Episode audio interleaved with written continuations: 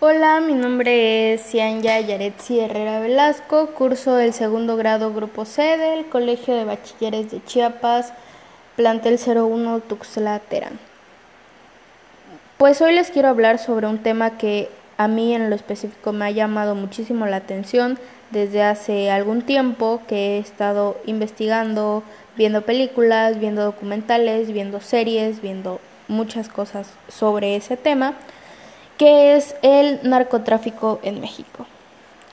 Bueno, como sabemos, es una actividad ilegal que desde la década de los años 60 se ha conformado, expandido y desaparecido en México. Hay distintos cárteles que controlan el mercado de las drogas ilegales. Estos han abierto una disputa por controlar el territorio nacional y también por exportar a todo el mundo. El origen del narcotráfico en México viene desde principios del siglo XX, en el estado de Sinaloa.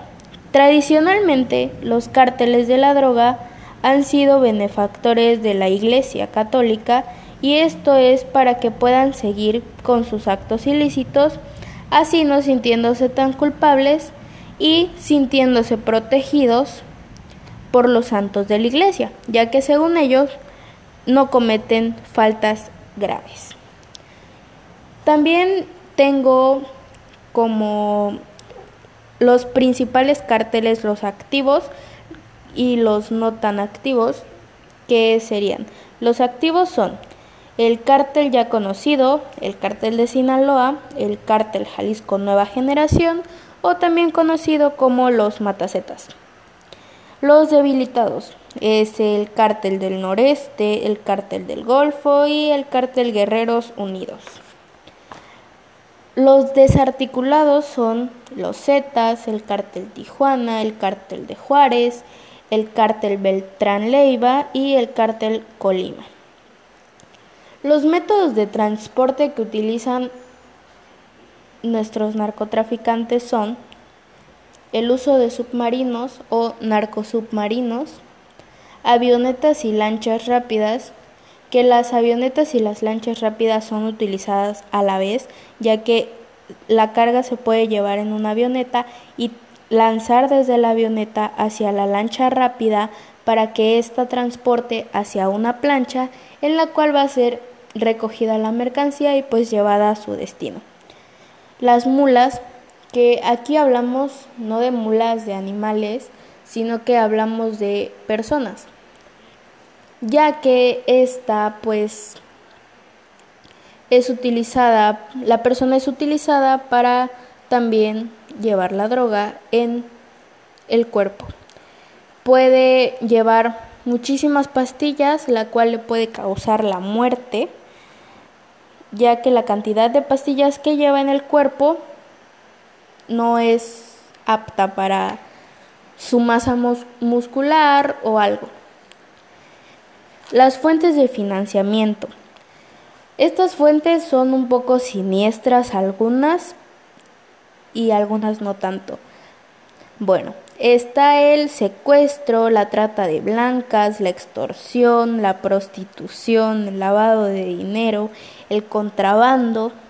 Además, claro, de tener alianzas con otros cárteles y mafias de otros estados o lugares, países como Colombia, Brasil, Guatemala, Perú, España, Marruecos, Rusia, que es un país también muy conocido, porque ahí es conseguido el conocido armamento llamado cuerno de chivo, o rifles de asalto K-47, perdón, AK-47. Estos son utilizados por los sicarios más activos. Las principales sustancias consumidas en México son, en primer lugar, está la marihuana. En segundo está la heroína. En tercero la metanfetamina. En cuarto la salvia. Y Claro, hay otras que no son tan conocidas.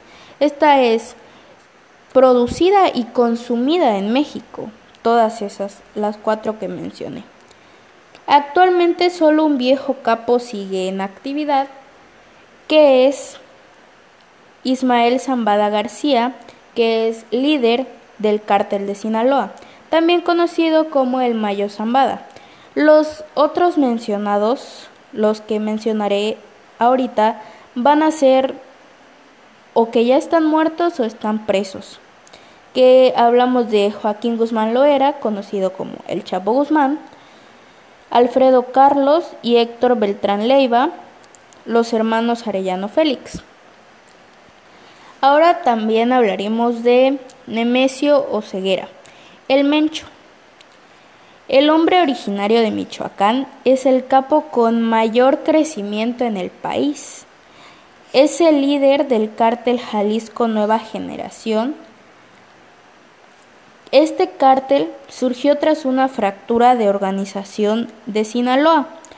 Lo ubican como un personaje violento, ambicioso y proclive a publicar en redes sociales donde se decapitan a sus adversarios. También sabemos que tenemos a Ovidio Guzmán, que sabemos que fue un, una cosa de locos en el país el octubre del 2019, porque lo capturaron y lo liberaron el mismo día, ya que no tenían una orden de aprehensión en su contra. Fue capturado para una extradición hacia Estados Unidos, pero fue capturado sin una orden de aprehensión. Sabemos que así no pueden capturar a muchas personas, o sea, necesitan una orden de aprehensión para poder capturar a alguien y poderle dar las pruebas por las cuales lo estoy arrestando, ¿no?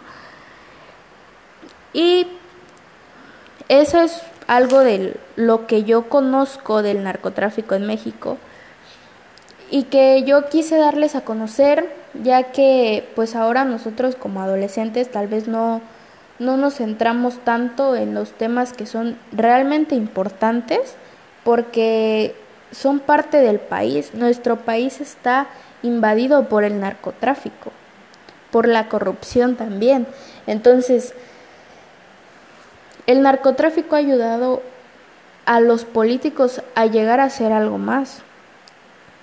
Tanto así está nuestro país. Entonces, yo quería hablar con ustedes y concientizarlos y decirles más o menos lo que yo sé, lo que he conocido, lo que he investigado, lo que he visto de esto. Porque quiero que concienticemos lo grave que es el asunto. Es grave porque no estamos hablando de que se originó 10 años atrás, se originó siglos siglos atrás. Entonces, el punto de origen en México pues fue Sinaloa. Sinaloa es el estado el cual conocemos como el estado de bandas, de de norteños, o sea, lo conocemos por su música también, pero también es conocido por el lugar de los cárteles más reconocidos en México.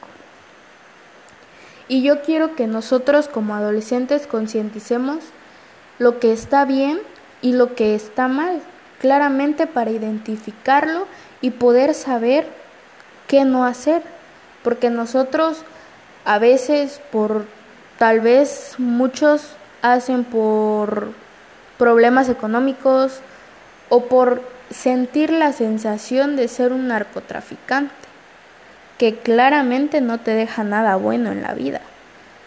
Tal vez tú vayas y digas, solo lo voy a probar, solo quiero ver qué se siente o sentir qué es ser eso.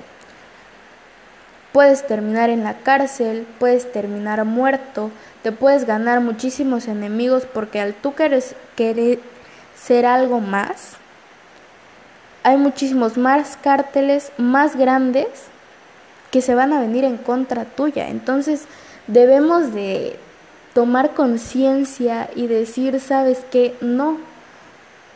O no ser un consumidor tampoco, porque ahorita en la adolescencia pues pasamos por muchas cosas que a veces dices, me voy a desestresar, porque he escuchado muchas veces eso, me voy a desestresar y consumo tal cosa para hacerlo. Podemos asistir a psicólogos o podemos asistir a muchas cosas. No debemos caer en el punto de la droga, porque es algo que no nos va a dejar nada bueno, nos puede causar trastornos o nos puede causar que cometamos actos ilícitos sin querer hacerlos. Entonces yo les quise dar a conocer esto para que, como ya dije, concienticemos y platiquemos con más personas sobre este tema para así poder ayudar a las personas que, que conozcamos, que, que tienen ese pensamiento de decir, ¿sabes qué? Yo lo voy a hacer. O sea, no, debemos ayudarlos para que no lo hagan, no ser cómplices de eso. Espero y la verdad les haya servido porque pues yo como investigadora de, de esto que pues me sí me gustó investigar sobre esto porque sabes muchísimo, o sea, entiendes mucho las cosas. Me gustó investigar para platicarlo con más personas, para ver y decirles, ¿sabes qué? Está mal. Entonces, pues espero y les haya gustado mucho y muchas gracias.